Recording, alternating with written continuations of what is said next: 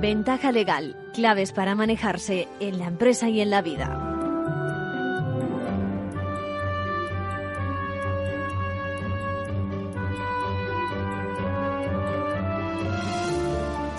Bienvenidos, bienvenidos a Ventaja Legal, el espacio de contenidos jurídicos y finalidad divulgadora de la radio que cuenta con la actualidad legal de la mano de la abogacía. Hoy con, muchas noticias, con las quejas contra la Administración de Justicia, la donación del Colegio de Abogados de Tenerife a, los damnificados por, por, el tema del volcán. ¿eh?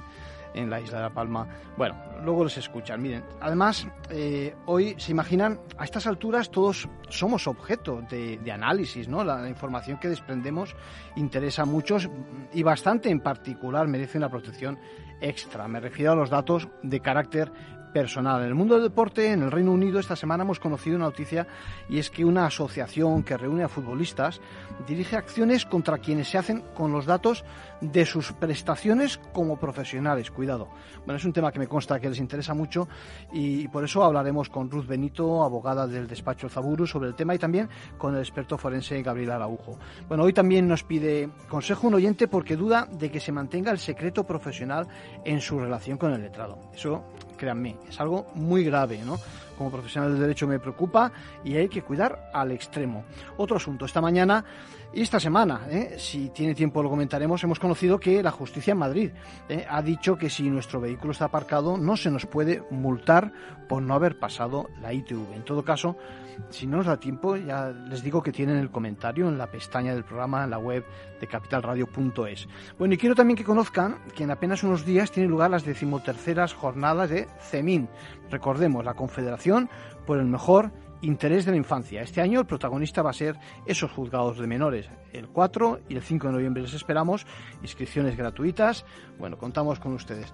Y bueno, y, más cosas. ¿eh? El delito de falsedad contable. Eh, vamos a ver cómo se desarrolla nuestro tiempo hoy. De momento damos paso a las noticias precisamente de la abogacía.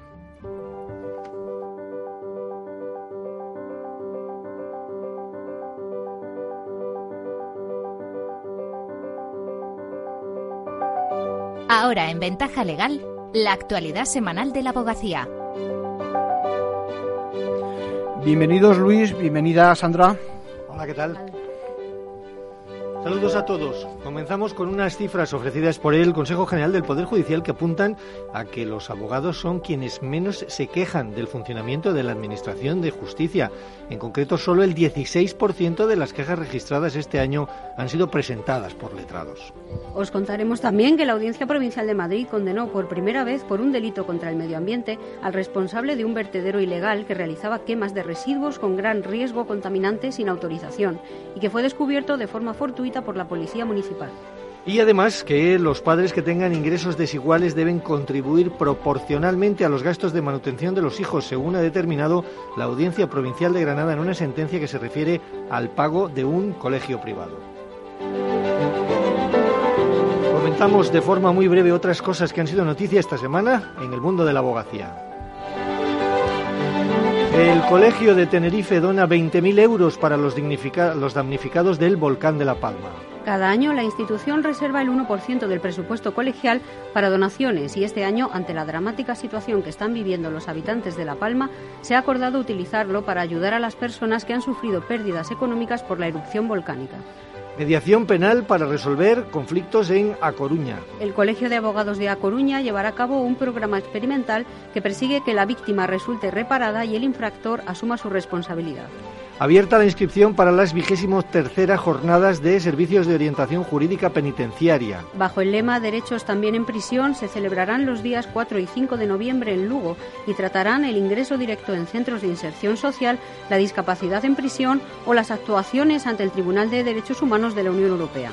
La obligatoriedad de vacunarse en España a debate el 2 de noviembre. Las implicaciones legales, éticas y laborales de la obligación de vacunarse se abordarán en una jornada organizada por el Consejo General de la Abogacía Española y Unión Profesional. El abogado ante el Tribunal de Justicia de la Unión Europea se va a analizar en la próxima conferencia de los lunes. José Palacio González, administrador general de la Secretaría del Tribunal General de la Unión Europea, será el encargado de exponer este tema, que podrá seguirse esta tarde entre las cuatro y media y las seis en abogacía.es.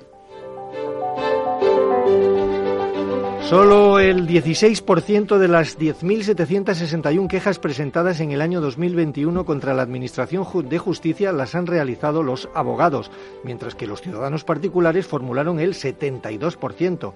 Fueron datos aportados por el magistrado Ricardo Conde Díez, promotor de la acción disciplinaria del Consejo General del Poder Judicial, durante la jornada La Comisión de Relaciones con la Administración de Justicia y la Abogacía.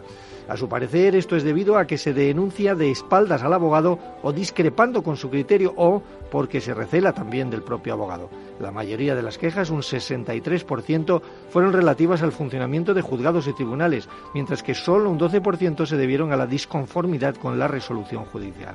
Las quejas presentadas este año, a fecha de 3 de septiembre de 2021, llevaron a la apertura de 8.200 diligencias informativas y se abrieron solo 22 expedientes disciplinarios, en lo que supone la bajada más grande en los últimos cinco años. La mayoría, el 60%, tenían que ver con retrasos. En cuanto al cargo de la persona de la que se quejan, en un 48,36% de los casos se trata de los funcionarios, por no recibir una atención respetuosa de los mismos, seguida de los vigilantes de seguridad. Tan solo un 8% eran quejas sobre el juez. En 2020 bajaron las quejas, pero este año ya se han recuperado los niveles previos a la pandemia. Ricardo Conde, magistrado. El número de quejas bajó un poquito, lógicamente, porque al no haber actividad judicial, pues se enerva en cierta medida la posibilidad de que alguien se sienta quejoso con la administración. ¿no? Bajó, lo que pasa es que a final de año se recuperó la actividad y tuvimos muchas quejas como consecuencia de, actividades procesales que eran inevitables. Pues se supieron muchos señalamientos, hubo que reprogramarlos, otros se tuvieron que trasladar de fecha y eso generó retrasos que fueron objeto Dos años y tres meses de prisión para el responsable de un vertedero ilegal por delito medioambiental. Esa es la novedosa sentencia dictada por la Audiencia Provincial de Madrid tras haberse detectado actividad no autorizada en una finca por parte de agentes de la Policía Municipal durante un patrullaje preventivo. El informe de la Fiscalía de Sala de Medio Ambiente constató la manipulación de sustancias peligrosas sin ninguna precaución, así como la acumulación de aparatos electrónicos sin clasificar ni separar del resto de residuos que se quemaban de noche para no levantar sospechas. Esta sentencia, que se dictó en abril, aunque ha trascendido ahora, tiene importancia porque, además de la pena de prisión, ordena la reposición del estado original del lugar, limpio de contaminantes a juicio de abogados ambientalistas como José Manuel Marraco, hechos como este ayudan a poner en valor al medio ambiente que en ocasiones parece olvidado. Lo que hay que cambiar es la mentalidad y que el derecho ambiental pues que no se convierta en un hecho revolucionario, sino que la aplicación de la ley sea un hecho normal. La Audiencia Provincial de Granada ha determinado que aunque un progenitor obtenga ingresos superiores al otro, esto no exime a su expareja de la obligación de contribuir con los gastos de los menores. El fallo impone a ambos progenitores la obligación de asumir los gastos educativos que ascienden a 16.000 euros por curso. Los jueces consideran más justo, teniendo en cuenta los ingresos de uno y otro, que están en régimen de custodia compartida, que el padre sufrague el 80% del coste, mientras que su madre se haga cargo del restante 20%. De esta forma, el hombre pagará unos 12.800 euros de la factura educativa, mientras que la madre aportará 3.200 euros por sus hijos. Esta distinción de porcentaje se aplica únicamente en el pago del colegio, ya que el resto de mm, gastos se abonan al 50%. Los magistrados señalan que, aunque el exmarido tenga unos ingresos considerablemente más altos, no significa que la madre de los niños deba desentenderse de los gastos educativos de los menores. Domingo Manuel Domingo Carrillo, abogado de la madre, ha valorado de forma positiva la sentencia. La sentencia lo que hace es anteponer el interés del menor dado que la madre no podía hacerse cargo de ese 50%, pues la exime de pagar, la obliga a pagar solamente el 20% para que los niños puedan seguir manteniendo ese nivel de vida que estaban teniendo antes de la separación de los padres. Y terminamos con el abogado de la semana. ¿Quién es Sandra y por qué? Se trata de la abogada de La Palma, Dulce García, en representación de todos los abogados de oficio que empezaron la semana pasada a prestar asesoramiento jurídico gratuito a los damnificados por el volcán en una iniciativa puesta en marcha por el Colegio de Abogados de Santa Cruz de La Palma. En una oficina habilitada en los llanos de Aridane, los letrados han empezado a recibir visitas de personas desalojadas por el avance de la lava gente necesita la presencialidad, es que no queda otra, porque te sientes como muy solo, como muy desamparado, todo el mundo va como con sobres de papeles debajo del brazo mirando para los lados. Personas que viven de alquiler pero no pueden acceder a su casa debido a la lava y se preguntan si deben seguir pagando la renta, u otros que van a ser desahuciados porque su arrendatario se ha quedado sin su vivienda y necesita esta propiedad, o padres separados que han visto cómo la colada se llevaba primero la casa de uno en la que vivían sus hijos y luego la del otro.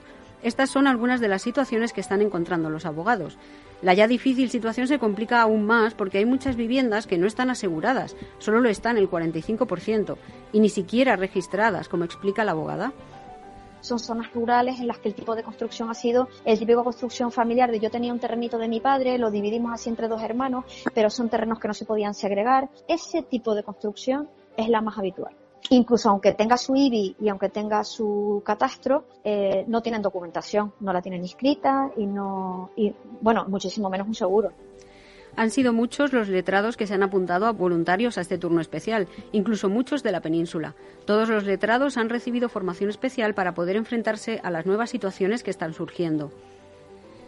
Es mucho tema de escapar. Lo jurídico gordo vendrá después. La gente se plantea, ese trozo de suelo, hielo de lava, ¿Es mío? ¿No es mío? ¿Me lo tienen que expropiar? Yo entiendo, por supuesto, que por mucho que esté cubierto de lo que sea, eh, eso es mío, o sea, del propietario. Otra cosa es si luego las autoridades públicas deciden declarar algún tipo de afección de ese suelo. Eso pues tendrá su problemática jurídica después. La propia letrada vive muy cerca del volcán en El Paso y nota las explosiones tan cerca que teme que su casa se resquebraje. Sin duda un servicio muy necesario para los habitantes de La Palma y una labor absolutamente encomiable de los abogados y abogadas de la isla. Con esto terminamos. Hasta la semana que viene, Arcadio. Hay que agradecer en efecto al, Colegio de Tenerife también por esa aportación a los damnificados. Os veo el próximo día. Hasta luego. Hasta luego.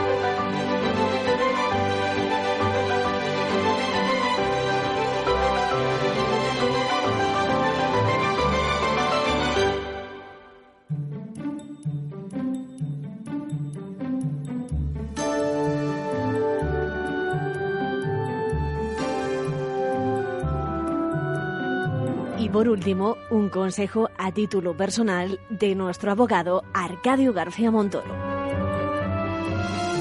Bueno, hoy con una pregunta, pues eso, muy interesante y, preocupante. ¿eh? Me preocupa, fíjese, el escenario que dibuja el oyente, JM, para que nos entendamos, y lo que plantea es, eh, y lo voy a leer literal, dice, no se atreve a contar toda la verdad de los hechos que dan origen a la consulta que le hace a su letrado porque teme que sean divulgados entienden por qué me preocupa el asunto, ¿no? Bueno, me preocupa por principio, ¿eh?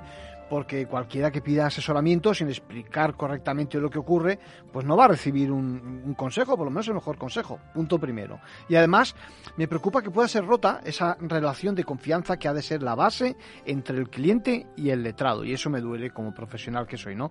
Mira, eh, te contesto muy claramente, sin secreto profesional y sin confidencialidad no se concibe la relación con los letrados. JM en su pregunta añade que le ha parecido detectar una fuga de información en un grupo de trabajo del sector, en la patronal, donde se daba por sentado lo que solo pudo comentar a, su abogado y que como también lo es de la asociación, bueno, pues igual se le ha escapado los datos o lo que sea, pero que le parece muy grave lo ocurrido. Y tanto que es grave. Bueno, sin perjuicio de que has de valorar si ese si, si, ese puede ser el origen de esa información, no vaya a ser que atribuyamos conductas que no tienes probadas. Bueno, sin perjuicio de eso tienes toda la razón porque el secreto profesional del derecho que te asiste eh, siempre va a tener que guardar el secreto de todos los hechos que conozca por razón de cualquiera de las modalidades de la actuación profesional donde intervino, ya sean reuniones, conversaciones telefónicas, presenciales, sobre los documentos que te facilita el cliente, etcétera, etcétera. Y por otra parte, eso que nos cuentas de que temes un día se le pueda también interrogar y que explique lo que hayas confiado o aporte los contratos eh, que custodia, pues merece el mismo comentario. Es decir, se trata de información secreta que de revelarse supondría una lesión grave, muy grave, al derecho a la intimidad que tienes como cliente. Así que, ya sabes, sin dudarlo, te asiste la razón. Y bueno, de confirmar tu sospecha, yo creo que hazlo, por favor. Eh, también sería duro acusar sin pruebas, ya te digo, pero te diría que acudas al colegio profesional que corresponde y si no a cualquiera, que seguro que dará trámite a la, de la irregularidad, ¿no?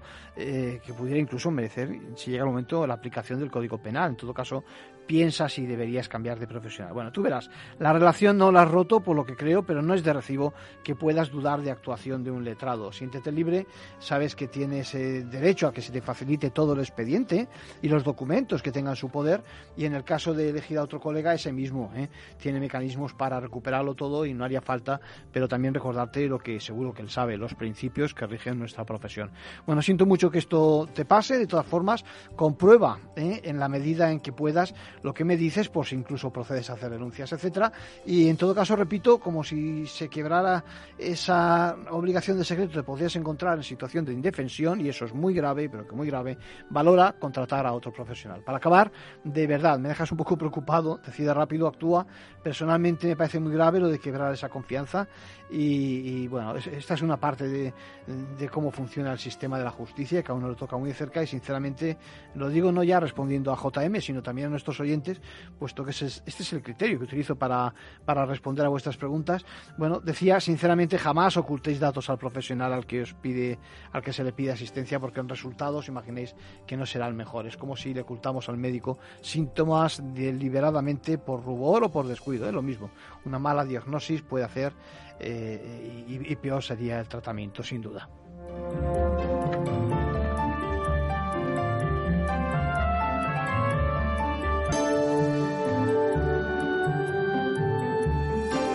Y les decía que te, íbamos a tener con nosotros una visita. Eh, tenemos con nosotros a Gabriel Araujo. ¿Cómo estás, Gabriel? Hola, muy buenos días. Encantado de estar otra vez aquí, Arcadio. ¿eh? Pues eh, Gabriel es nuestro experto forense, ciberforense diría yo. Y son muchas las noticias que en estos momentos tenemos que comentar contigo, ¿no? Porque el otro día lo, lo, leía, yo no sé si de muchas declaraciones que haces tú en los medios, que es más fácil que te cojan en un delito a través de las redes que no eh, de los clásicos, un robo, un hurto, eh, las cosas que siempre hemos contemplado. ¿Qué te parece, Gabriel? Bueno, eso no lo digo yo, lo dice Pedro Pacheco, que es el comisario jefe de la Unidad Central de Ciberdelincuencia de la Policía Nacional, en una noticia que han recogido muchos medios en la mañana de hoy y efectivamente alertando eh, que es exacto, esto es lo que está ocurriendo. Hay muchas más probabilidades de caer en un fraude por Internet que ser robados en el domicilio o en la calle. Sí, lo que pasa es que eh, nos sentimos indefensos, porque si vamos por la calle, igual si vemos a alguien, vamos a decirlo así, con mala pinta, cambiamos de acera, ¿eh? pero ¿cómo podemos hacer cuando estamos eh, con, con, presencia por todas partes en las redes? Pues lo mismo, tener las mismas, tener unas políticas de seguridad, unas costumbres, unas buenas costumbres con respecto a la ciberseguridad, segurizar nuestros dispositivos, no abrir esos enlaces de emails sospechosos o, o que vienen de un dominio realmente raro, con muchos números y muchas eh, cifras que no concuerdan con la, con la página de la que viene, y esto ocurre a diario. Yo te digo sinceramente, Arcadio, a mí me llegan un promedio de tres o cuatro emails de, fraudes al día. ¿eh? ¿Me quieres decir, y esto es eh, pura ironía, ¿eh? en la radio no se entiende muy bien, que ese correo que he recibido ayer domingo diciéndome que, que me había tocado, era uno de los 50 agraciados con 500 mil dólares en un programa de Naciones Unidas, no lo debo de abrir, ¿no? No, y además ese, ese tipo ya de fraudes ya ni siquiera se usa, ahora son mucho más sofisticados, viene de un mensaje de correo, de PayPal, de cualquiera de nuestros servicios, inclusive con nuestro email y nuestro nombre propio. Son lamentablemente filtraciones de aquellas empresas que han sido muy laxas a la hora de cumplir esta política de protección de datos, se han filtrado, han recibido lo que se llama en el lenguaje leaks, ¿verdad? Han sufrido estos leaks, estas filtraciones de bases de datos y estos datos se lo utilizan con ingeniería social para estafarnos y que hagamos clic en ese enlace que tiene unas consecuencias catastróficas. Lo que pasa es que eh, valemos lo que valen quizás nuestros datos, pero no hace falta ser nadie especial para que nuestro dato sea importante, ¿no? Es decir, eh, yo qué sé, hacemos la compra a través de Internet o nos interesamos por unas páginas u otras, o, yo qué sé, es decir, eh, tampoco hay que pensar que eso va destinado a alguien muy especial, ¿no? Cualquiera es objeto de este tipo de delincuencia. Absolutamente, de hecho lo dice el propio comisario jefe, que estamos todos aquellos que compran objetos cotidianos para que se envían a su casa, los que actualizan el antivirus, los que alquilan un apartamento para las vacaciones, los que buscan su billete de avión en internet, o realizan operaciones en la banca, absolutamente todo. Es más, inclusive en las empresas, nosotros nosotros de la Asociación Nacional de Tasadores y Peritos Judicial Informático venimos años formando a las empresas, sobre todo para que seguricen sus terminales y dispositivos, y muchos te contestan, ¿a mí quién me va a hackear si soy una pequeña empresa con apenas facturación? No, ellos son también objetivo de los hackers, de las estafas, porque a través de ellos saltan a, mm, objetivos más apetecibles. Sí, puede ocurrir incluso, alguna vez lo hemos comentado, que ellos ni siquiera se den cuenta, ¿no? Y sean lo que decimos, la primera, el, primer salto para acudir a terceros, ¿no? Efectivamente, antes, antes se regodeaban los hackers del, del, de la tarea hecha delictiva, ahora no, ahora el, el objetivo es que no se entere, que el hackeado no se entere. si cabe, ¿eh? Efectivamente. Sin duda. Sí, sí. Digamos que por decirlo en términos de la calle, de la gamberrada, digamos, hemos pasado a una, a una delincuencia profesional, ¿no? Profesional y a la carta, además, porque no olvidemos que existen el servicio del Phishing as a Service, que lo ha sacado eh, Microsoft precisamente en un artículo, y bueno, yo también lo he recogido en mi web, forensejudicial.es, ahí efectivamente, en el cual eh, son servicios a la carta, o sea, uno puede realmente contratar un servicio de phishing o de estafa eh, a través de terceros y, bueno, hackear la cuenta de, un compañero de trabajo, de una expareja, de un vecino, un amigo, en fin, de cualquiera. Me, consta eh, que los otros días en una conferencia a profesionales del sector jurídico eh, alertabas tú acerca de la posibilidad de que pudieran, vamos a decirlo así, copiarnos, por copiarnos no solo todo, sino incluso nuestra voz. Es decir, eso que tanto nos caracteriza y que creíamos que era más difícil todavía de, plagiar, más todavía que la imagen, ¿no? ¿Qué es lo que ha ocurrido? Cuéntanos eso. Bueno, en este curso que hemos dado ante el Ministerio de Justicia precisamente sobre la falsificación de las pruebas digitales, advertíamos sobre la facilidad de clonar estos datos biométricos. Estamos hablando de datos biométricos como es la imagen, vídeo y audio. Bueno, lo vamos a dejar ahí. En la segunda parte vamos a seguir con nuestra conversación y ahora les invito a que escuchen unos consejos.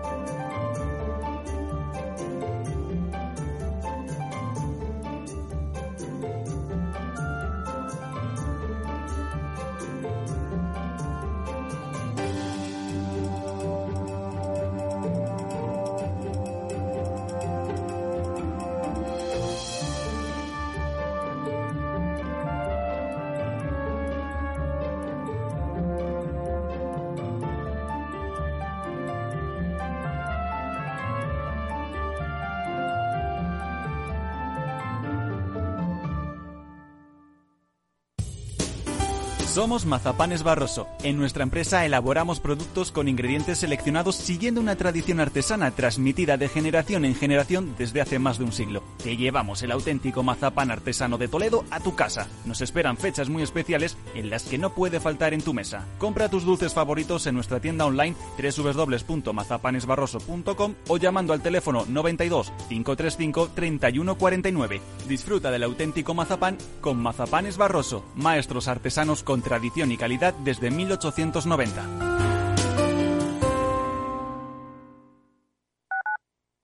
Escuchas Capital Radio, Madrid 105.7, la radio de los líderes. Metro de Madrid te lleva de forma segura al trabajo, al gimnasio, al retiro. Un medio de transporte accesible y rápido que te acerca a los lugares y a las personas que más quieres. Ahora y siempre, utiliza el transporte público. Ahora y siempre, muévete en Metro. Metro de Madrid, Comunidad de Madrid. Disfruta de la mejor cocina gallega en Montes de Galicia. Todo un clásico moderno en el barrio de Salamanca. Disfruta de la variada dieta láctica, de las mejores carnes y pescados tratados con respeto y transparencia y regados con una de las mejores bodegas de la zona. En grupo, en familia o en pareja, Montes de Galicia te ofrece el espacio perfecto en cada ocasión. Esto te estás perdiendo si no escuchas a Luis Vicente Muñoz en Capital, La Bolsa y la Vida. David Cano, director general de AFI Inversiones Globales. Es buena noticia porque significa que está habiendo una reactivación económica, es buena noticia porque significa que la situación económica se está normalizando y también es buena noticia porque va a ser una de las formas de aliviar la elevada carga con la que acaban los estados esta, esta crisis. Ya lo sé, la malísima noticia es para el ahorrador que se va a enfrentar a un contexto donde la inflación se va a normalizar. No te confundas. Capital, la bolsa y la vida con Luis Vicente Muñoz, el original.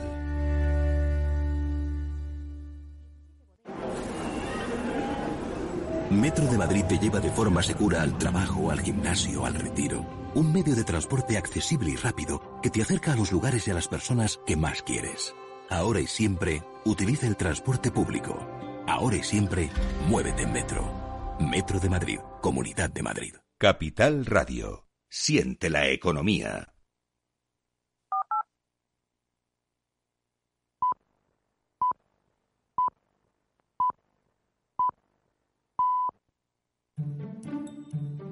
Ventaja legal con Arcadio García Montoro. Bueno, estábamos hablando de, de suplantación de, de, la voz ¿eh? y que suponía una alarma, ¿no, Gabriel? Sí. Sí, completamente. En este caso eh, hemos tenido la novedad, la noticia, hemos tenido conocimiento de este robo de 35 millones de dólares a un banco de los Emiratos Árabes Unidos, suplantando la voz de su gerente, eh, bueno, que se puso en contacto, digamos, el, el farsante con un empleado bancario para que haga esa transferencia de 35 millones de dólares, que es una barbaridad. Digamos que el vehículo por el que se delinque ahora está cambiando, ¿eh? Y, y, luego, es que además todo está en las redes. El otro día hablábamos de la caída de WhatsApp. ¿Qué, impresiones tienes tú sobre el tema? Pues eso suponemos que ha sido un ataque desde dentro. Es decir, están habiendo algunos movimientos eh, raros en todas estas grandes eh, corporaciones eh, tecnológicas. En principio, lo que, para explicarlo de manera llana, ha sido un problema con las DNS, que digamos que es el sistema traductor de páginas web, de los nombres de páginas web, a una IP específica que nos lleva a ese servidor en donde está alojada esa página y los DNS también refiere, digamos, a una IP eh, específica de acuerdo a, nuestra localización. Si estamos en España nos va a llevar a la página web alojada de Facebook en España y si está en otro país, pues en otro país. Y esto es lo que ha ocurrido. Ha sido muy, muy, muy grave. Me consta que te interesa mucho y aquí en esta casa nos importa mucho lo de nuestros hijos y demás, los menores, control parental. Cuéntanos tu aportación, porque me consta que estás haciendo una aportación importante. Ahí realmente es una campaña personal, yo lo siento, pero es una campaña personal porque me parece realmente escandaloso que los padres eh, estén dando dispositivos completamente libres de total acceso a, hijos menores, con lo cual no solamente están poniendo en riesgo la intimidad y la privacidad de su hijo, sino de toda la familia, porque no saben realmente qué está haciendo el hijo, por mucho que le vigile y mire en, en la presencia, no, es que mi hijo únicamente utiliza el móvil si estoy yo, realmente... Cuando no estás tú, ¿qué haces? Efectivamente, cuando no está ese, la actividad de un dispositivo móvil fuera, cuando está con la pantalla apagada, es muy, muy grande. Créanme es que como, es, es como digamos que la, la, puerta de su habitación de también a la calle, ¿no? Es decir, puede entrar cualquiera. Cualquiera. ¿no? Es que tiene que estar vigilado realmente los móviles, sobre todo porque además el menor también lo agradecerá, porque al ponerle esos límites, también el menor se siente cuidado y protegido y me parece una total falta de responsabilidad, muy eh, contraviniendo el artículo 154 del Código Civil, que obliga a la patria potestad, debemos velar por nuestros hijos.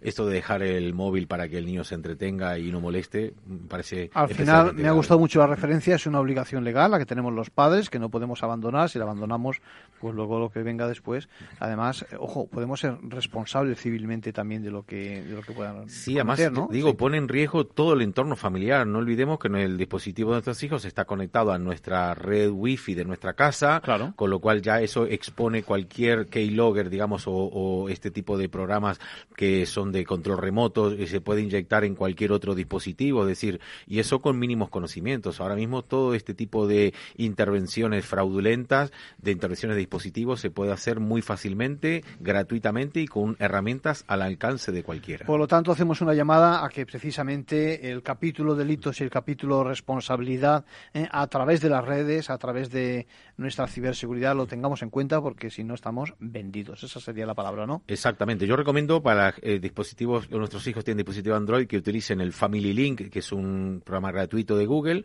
y en el caso que tengan iPhone, pues el programa Custodio, que funcionan muy bien ambos. Muchas gracias, Gabriel Araujo. Seguimos en contacto. Venga. La entrevista, escuchar, es compartir conocimiento. Bueno, pues como, como les decía, tenemos al teléfono a Ruth Benito. Ruth, ¿cómo estás? Hola, ¿qué tal, Arcadio? Encantada de estar contigo. Ya decía poco antes en antena que, eh, bueno, pues que está, está eh, presente y algún oyente nos decía, comentad esa, esa defensa que tienen algunos, algunos profesionales del derecho, de los futbolistas en el Reino Unido, que amenazan con interponer acciones mm, con todos aquellos que recogen datos sobre, sobre, sobre su profesión, sobre sus eh, actuaciones, sobre sus performances que dicen, es decir, sobre sus, digamos, sus logros a través de los años, de los años. Eh, quiero tu opinión como experta jurista eh, sobre estos temas. ¿Qué te parece ese tipo de, de, aplicaciones y de acciones?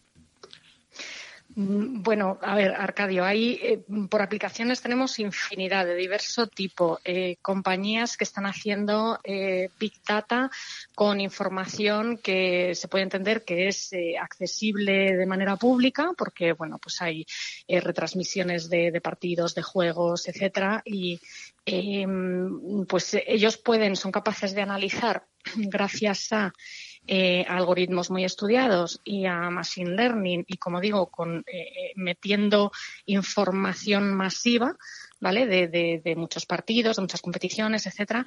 ellos son capaces de, partiendo de una serie de datos quizá no muy altos o no muy, muy no, no, un gran número de datos, pero son capaces de, a medida que eso se va retroalimentando, y el algoritmo y la máquina va aprendiendo, el programa va aprendiendo cómo mejorar, eh, pues son capaces de establecer, eh, atribuyendo eh, otra serie de parámetros a, toda esa información original que recaban, pues son, son capaces de establecer una serie de patrones que van viendo que se reproducen con diversa casuística y entonces eh, pues lo que acaban sacando es información que puede ser muy valiosa desde un punto de vista comercial eh, que consiste en análisis predictivos eh, que eso es lo que, bueno, pues a, determinadas compañías o determinados entornos o sectores les resulta muy atractivo y estarían interesados en a lo mejor pagar pues grandes sumas de dinero por ello.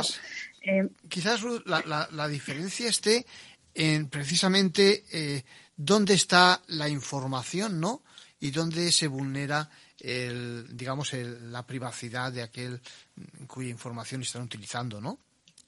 Claro, hay una, hay una cuestión a la que aluden eh, estos deportistas y es, nunca se nos ha pedido consentimiento para esto, ¿no? Esas eh, compañías con las que ellos no tienen ningún tipo de relación eh, pues eh, claro, ellos ven que están tratando muchísima información personal o que a partir de información personal de ellos, de cómo se mueven, de cómo, cómo juegan, etcétera, eh, pues se están enriqueciendo otros y consideran que es un enriquecimiento injusto. Aquí hay que distinguir porque hay mucha analítica que se realiza para unas finalidades que pueden ser muy legítimas dependiendo de quién las haga o quién se beneficie de, esos análisis o de esos informes, ¿de acuerdo? Por ejemplo, podría ser pues eh, ver el rendimiento de un deportista y ver cómo puede mejorar, que incluso le puede ser beneficioso también para él, ¿no? Eh, ¿Cómo puedo mejorar yo? ¿Cómo puedo? Pues se ha visto que haciendo estos entrenamientos o compitiendo de esta manera tengo mejores resultados, etcétera. Y puede serle beneficioso, como digo, en primer lugar para el propio deportista y también para, para, para su club, su equipo, su federación, lo que sea. Eh, pero luego está este otro tipo de, análisis que, como digo, son, son proyectos de Big Data, mm, donde ya vas más allá, estás recabando quizá información excesiva, ¿no? Bueno, quizá probablemente se esté recabando información excesiva eh, de, lo que además el, el propio deportista no ve no percibe que tenga un, beneficio de ningún tipo. Y claro, aquí muchas veces se parte de una serie de datos que pueden ser pocos, pero y que esas compañías pues mantienen, que anonimizan, al menos de alguna manera, y los agregan, etcétera, hacen todo un, procesamiento ¿no? de información y, las, y los combinan con otros parámetros que han obtenido de otros deportistas o de otras situaciones. Y entonces, eh, claro, ahí lo que van, lo que estas compañías pueden alegar es, oye, esto ya es información anonimizada, entonces no te pertenece. Y es un debate este que puede exceder ya, eh, en mi opinión, excede de lo que es meramente protección de datos. Digo meramente entre comillas, porque en el, punto de partida protección de datos está ahí, desde luego. Em, pero es más quizá un debate ya con tintes éticos, morales, ¿no? De por qué te, eh, hasta qué punto tú tienes esa, eh, estás legitimado para enriquecerte de algo que, en origen se basa en, información que sacas de mí, que obtienes de mí, ¿no? Lo que pasa, Ruth, es que el que se obtenga información de cada uno de nosotros, eh, eso está a la orden del día. Es decir, que nadie puede estar al margen de que en el momento en que navegamos por las redes, etcétera, por ejemplo, extraigan todo tipo de información sobre nosotros, sobre nuestras compras, el tiempo que nos interesamos por eh, lo que sea, etcétera, ¿no?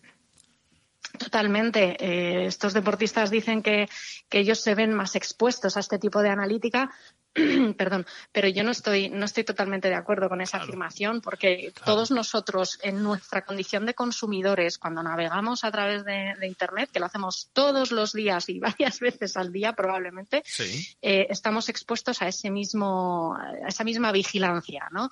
Eh, no va a haber un registro en ningún sitio o muy pocas veces va a haber un registro donde se nos identifique con nombre, apellido y, entonces tengamos detrás toda una serie de información relativa a nosotros, pero sí hay identificadores que nos individualizan a cada uno de nosotros cuando eh, o, nuestro comportamiento en Internet, ¿no? Nuestra navegación o nuestro comportamiento en Internet está totalmente individualizado y se hacen análisis predictivos y eh, en mercadotecnia hoy en día lo que se hace es, vale, ¿cómo va, cómo sé yo ya que va a funcionar mejor esta campaña. ¿Por qué sé que va a funcionar mejor así? Porque ya tengo todo ese análisis hecho y ya he analizado a un montón de gente de cómo se comporta en Internet, cómo reaccionan o cuándo reaccionan mejor ante una determinada campaña, eh, dependiendo de a qué público va dirigida, etcétera. Entonces, sí, a eso estamos expuestos todos. Y es más, no solo cuando sucede esto, sino cuando utilizamos nuestro teléfono móvil. Muy importante, sí, sí, sí, sí. Efectivamente, los operadores de telefonía, pues bueno, como inicialmente en nuestro país y en la inmensa mayoría de los Estados miembros de la Unión Europea tenemos eh, legislaciones sobre conservación de datos que obligan a las compañías telefónicas a recabar una serie de información de manera indiscriminada, eh, pues no estamos exentos de que luego estas, estos operadores de telefonía, toda esa información que en principio tienen que recabar porque hay una legislación que les obliga a ello o a lo mejor que recaban con fines de facturación, luego la aplican a otros, a otros fines. ¿Qué sucede? Que antes lo, las, la anonimizan. Y es verdad que muy probablemente, eh, al menos em, eh, si esa mm, base de datos se tomara de manera aislada, no se podría identificar a qué persona pertenece toda esa información o a qué grupos de personas, ¿no? Pero, em, pero es verdad que al final eh, lo que están haciendo es eh, un poco esto mismo de lo que se quejan los deportistas. Es decir, analizo muchísima información que yo tengo, meto atributos en función de por dónde ha estado esta persona, qué tipos de barrios frecuenta, a qué tipos de tiendas o de comercios yo veo que va y eso me da probablemente es un nivel económico o unos rangos estimados de nivel económico y como eso, esto es un ejemplo, pero como eso muchísimos otros atributos y muchas otras patrones que pueden sacar de conducta nuestra y luego pues comerciar con esa información para que las compañías hagan sus eh, campañas y su marketing de una manera más eh, efectiva. Sí, eso suponiendo que, porque claro, yo, creo que los ciudadanos tenemos el derecho de dudar si realmente se anonimiza, es decir, si realmente no se utiliza directamente sin borrar ese nuestros nuestros nombres y apellidos, digamos, de, los datos, ¿no? En cuyo caso sí que se vulneraría, ¿no? La, la normativa de protección de datos de carácter personal, entiendo. A ver, aquí suceden, suceden dos cosas, porque lo el tema de la anonimización es algo sumamente complejo y que cada vez se está viendo que es más fácil de revertir cualquier proceso de anonimización y entonces poder reidentificar a una persona que aparentemente estaba, eh, su, su, información estaba anonimizada o eh, no se le podía asociar ¿no? Eh, con nombres y apellidos. Em, yo no creo que no anonimicen, porque es verdad que no les, no, no les aporta nada. Los datos identificativos no les aportan ningún valor realmente. Eh, entonces, yo, sí creo que hay unos procesos de anonimización, ¿de acuerdo? Y además procesos muy complejos y que sí pueden alcanzar unos eh, altos índices de efectividad. Mm, aquí el debate es más por una parte jurídico, que es eh, lo que es esa anonimización ya es un tratamiento de datos que se está dirigiendo a otros fines distintos para los cuales esos operadores de telefonía habían recabado esos datos, ¿no? Esos operadores de telefonía o esas compañías, etcétera. Hablamos ya con carácter general. Y mm, por mucho que anonimices, ya lo estás haciendo con otra finalidad, eh, con, otro propósito distinto, con lo cual hasta qué punto no me debías haber informado o haberme eh, solicitado a mí el consentimiento para poder hacer esto y que yo permita que efectivamente tú te beneficies con la información que obtienes de mí, porque es verdad que hay una inversión muy grande por parte de las compañías, o sea, el trabajo que hacen, eh, efectivamente, es, Es, es, brutal.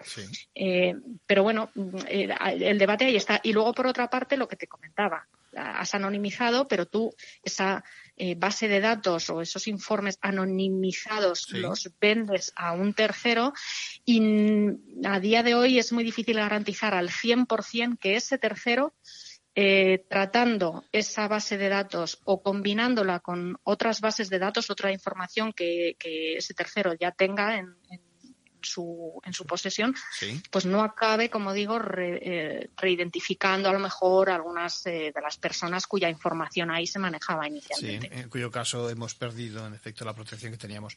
Eh, Ruth, hay muchas cosas que comentarte, pero saquemos un poquito, un tono un poco más jocoso. ¿Has visto esas aplicaciones que lo que hacen es que puedes elegir un personaje, digamos, conocido y, y tú, digamos, que haces el mismo gesto que te da la gana, digamos, y pones a uno en ridículo a esos personajes y demás. ¿Qué te parece? ¿Qué, desde el punto de vista jurídico, al margen de las bromas y, demás, ¿qué te parece ese tipo de, soluciones? Hombre, aquí hay una, hay una cuestión. Con carácter general y muy general, eh, toda persona que tiene relevancia pública está expuesta a lo que a lo que sería un tratamiento de su imagen con un fin de caricatura. Y, eso podemos partir de que insisto con carácter general existe una legitimación. Evidentemente luego depende del uso que cada uno vaya a hacer de esa imagen. O sea, que eso, eso hay que asumirlo no eso tiene que asumirlo el personaje público. Es un personaje público tiene que asumirlo sí es, es igual que bueno que pues que pueden sus caricaturas pueden aparecer en un TVO, en, ¿vale? Em, en, una, en una obra artística, etcétera.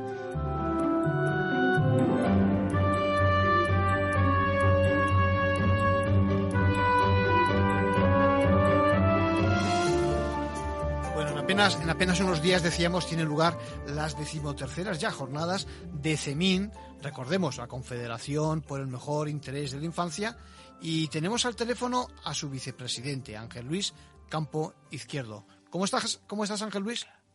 Hola, buenas tardes, Arcadio. Muy bien. tú eres un viejo conocido. de que nos ayudes con estas jornadas. Bueno, eres un viejo conocido de esta casa. Los oyentes te, te tienen fichado en el sentido de cómo te interesas por los temas de familia y divulgarlos, lo cual se agradece mucho, Ángel Luis.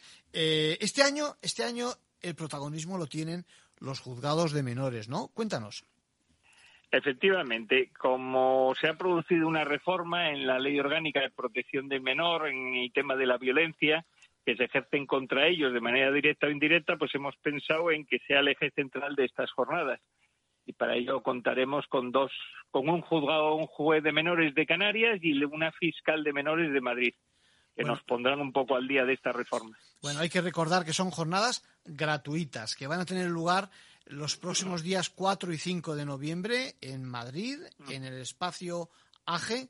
¿Tienes tú la dirección a mano, Ángel Luis? Sí, es la calle Matilde 10, número 10, y número Matilde 10, número 11. Eso es. Y para ir en metro habría que bajarse en la parada Prosperidad de la línea 4 y luego caminar unos 3 o 4 minutos. Vale, por lo tanto ya saben, si quieren, gratuitamente y además luego se del programa del diploma de perdón de, asistencia. Ángel Luis, eh, en torno a los juzgados de menores, pero eh, con varias mesas. La primera de ellas sobre la incidencia de los niños y de las niñas en la vida notarial. Efectivamente, vamos a contar con un notario y un registrador de la propiedad. nos van a poner al día de todas las incidencias de eh, que ocurren en los procesos matrimoniales respecto de la vivienda, que como sabéis es necesario para todas las transmisiones, pues bien la actuación de un notario o bien el registro de la propiedad. Entonces tendremos un notario y un registrador que nos hablarán de, de esas cuestiones. Bueno, Será la primera ponencia, la primera mesa. Eh, antes de seguir, quería decirte que de lo que dices que es gratuita. Además, daremos bastante documentación, entre ellas, como hablaremos luego, dos cómics. Y daremos un café con, con algún aperitivo. Muy También gratuito. Muy bien. Eh, eh, fenomenal, eso también anima. Eh, ¿Qué te iba a decir? Mira, me parece, te has adelantado, es muy interesante eso de los cómics, porque esto de que participéis notarios, registradores, abogados, al final a alguno le puede parecer que es inalcanzable, pero me consta por experiencia de las otras jornadas y demás que es muy interesante para que vaya cualquiera que se interese por esos temas relacionados con menores. Cuéntame lo del cómic, es decir, vais a hacer un nuevo cómic sobre ¿Sí? Sí, la idea nuestra es, que, como sabes, hacer una colección de cómics. Cada año sacamos uno o dos cómics. Y este año queríamos hacer incidencia en la mediación, tanto en la mediación familiar, que es todo lo referido a las crisis de pareja, con incidencia a los menores, como la mediación escolar, donde estamos viendo que cada vez hay más violencia y entonces más enfrentamientos entre los chicos y chicas, pues bullying, eh, temas eh, ideológicos, temas de raza, etcétera, y entonces queríamos hacer uno sobre mediación escolar. Y entonces los presentaremos los dos en estas jornadas. Está claro que la mediación tiene unas posibilidades inmensas y que es una forma de, evitar a veces también el conflicto. Y, este año además tenemos novedades también legislativas, porque hay una nueva ley de protección integral a la infancia y a la adolescencia, ¿no? Frente a la violencia. Eso me imagino que también lo vais a comentar.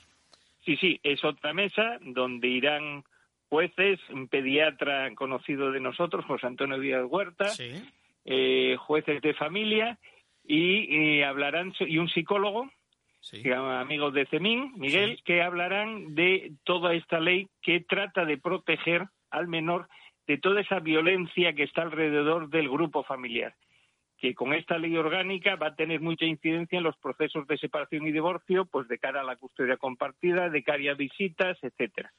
Y es muy importante que se divulgue todo eso porque va a haber sorpresas en gente si no está al tanto de esta reforma. La verdad es que, que los niños sufran encima eh, la violencia en casa debe ser algo, vamos, insoportable. Y al final, al final eh, tenemos que hablar también de los juzgados de menores, ¿no? ¿Cuál es su papel? Y, y, cuéntanos. Efectivamente. La gente piensa que si eres menor no te va a pasar nada, hagas lo que hagas y no es así. Hay una edad, pequeños, estamos hablando de 5, 6, 7 años, pero tenemos una franja hasta la mayoría de edad que estamos viendo que cometen bastantes infracciones, incluso hechos delictivos con penas graves. Y todo eso se trata en los jugadores de menores, donde tienen medidas coercitivas, medidas de tratamiento, a fin de poder encauzar a los menores hacia una nueva vida, que, dejando esa violencia. y entonces vamos a tratar este tema con una jueza de menores de Canarias, que eh, entre las cosas que usa para orientar a los menores ha tenido la iniciativa de hacer el Camino de Santiago con ellos todos estos menores conflictivos desde Canarias y tiene un apoyo autonómico. Y luego contamos con una fiscal de Madrid que también nos hablará. Sí, la verdad es que hay que este explicar eso. Hay que explicar, yo creo que dos cosas. La primera, y casi mm. empiezo por el final, que en efecto se les da un trato eh, privilegiado en ese sentido, en el mejor de los sentidos, es decir, para que los menores se puedan eh, incorporar a la sociedad como cualquier otro, ¿no? Y por otra parte, que, no pueden escapar tampoco al reproche penal, ¿no? Porque tienen que, que saber que existen reglas y que no pueden traspasarlas, ¿no? Y que hay una responsabilidad penal de la que ellos van a responder y que luego hay una responsabilidad civil que se lo enjaretan muchas veces a sus progenitores, con lo cual aquí es un toque de atención no solo a los menores, sino a los responsables de esos menores, que no van a salir de rositas. y hay veces que causan daños muy cuantiosos que generan la ruina de algunas familias. Entonces hay que tener mucho cuidado con eso. Bueno, ya ven, ya ven si es interesante. Yo creo que mm. tendríamos que ir porque yo voy a ir el primero, entre otras cosas, entre otras cosas, porque las jornadas se cierran con una, un debate que vamos a publicar también a través de este medio, precisamente sobre un tema, mm, bueno, polémico, ¿eh? la gestión, perdón, la gestión, la gestación por sustitución. ¿No? Efectivamente. Es un tema que queremos dejar primero claro que CEMIN como institución no tiene una ideología ni una opinión que quiera defender en estas jornadas sobre eso. CEMIN somos muchos profesionales y cada uno tiene su opinión personal.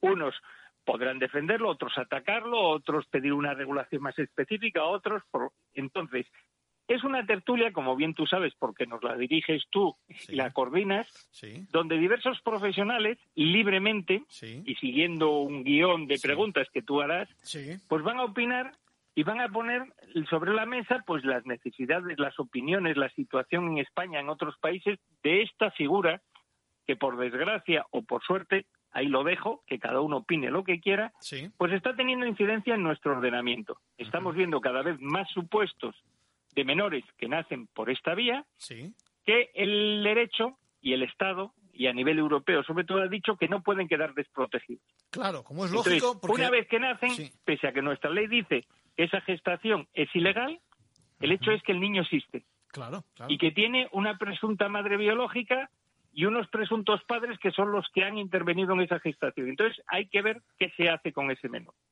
Entonces está habiendo soluciones muy diversas en los tribunales. Entonces lo que queremos poner de manifiesto es qué se debe de hacer con todas estas situaciones en relación al menor, no en relación a la gestación en sí, que insisto, ya tenemos una normativa que dice que es ilegal. Por lo cual eso no es objeto de debate. Se podrá pedir que se cambie la regulación o no sé qué. Nosotros lo que queremos, y es el objetivo de nuestra organización, es tratar la incidencia de eso en el menor, que es nuestro principal objetivo, proteger a los menores. Está claro que ver qué pasa. Está claro que eso, que, lo importante es proteger al menor, porque la realidad es que existe y que hay que darle una, una solución. Bueno, de que el debate sea imparcial e independiente, no te preocupes que ya me encargo yo. ¿eh? Por eso contamos contigo todos los años y además llevamos a gente que opina diferente. o sea, no queremos que sea un monólogo. Va a haber cuatro profesionales. Si no me equivoco, es una catedrática, un psicólogo, un pediatra y no sé si y una abogada, otra abogada me parece que son. Me parece que son dos abogadas, psicólogo y un médico. Sí, sí, sí. Invitamos, invitamos una vez más a que asistan a, al debate, ¿eh? A cuantos estén interesados, porque va a enriquecer la, jornada, que me consta que tiene una hora de finalización y al final nunca acabamos a nuestra hora, pero yo creo que a gusto todos con que haya eso, diversidad de opiniones, porque eso enriquece nuestro debate. Eh, yo creo que va a ser muy interesante y además quiero deciros que es la primera vez que vamos a hacerla en un espacio innovador. No va a ser el típico salón de actos. Bien. Nos hemos movido y es una cosa abierta, moderna, donde va a generar las ganas de participar. Bueno, y para participar. Les esperamos a todo el mundo. Sí, para participar hay un boletín de inscripción. Eh, tengo aquí la dirección, es administración arroba cemin.org. Repito, administración arroba cemin.org. Bueno, pues yo creo que están. Es importante que se apunten simplemente por los problemas que tenemos ahora de aforo. Claro. Simplemente. Claro. E insisto, va a ser gratuita, vamos a entregar mucha documentación, entre ellas los dos cómics que presentamos. Sí. Y entonces esperamos que la gente le, interese y participe en los debates y haga muchas preguntas. Bienvenidos profesionales, bienvenidos también cualquiera que esté interesado en, estos temas, porque vamos a hacer, todos van a, poner de su parte, a esforzarse, porque se entiendan y no sea una jornada únicamente dirigida a juristas y, demás, porque además hay mm. profesionales de todo tipo. ¿eh? Bueno, pues eh, Ángel Luis, eh, gracias por invitarnos a esta jornada y seguiremos en contacto y, ya comentaremos aquí el resultado de, ese, de, ese, vale. esa apuesta en común. ¿De acuerdo? Pues muchas gracias Arcadio por vuestra colaboración y os esperamos a todos. Venga, un abrazo, hasta luego. Un abrazo, hasta luego.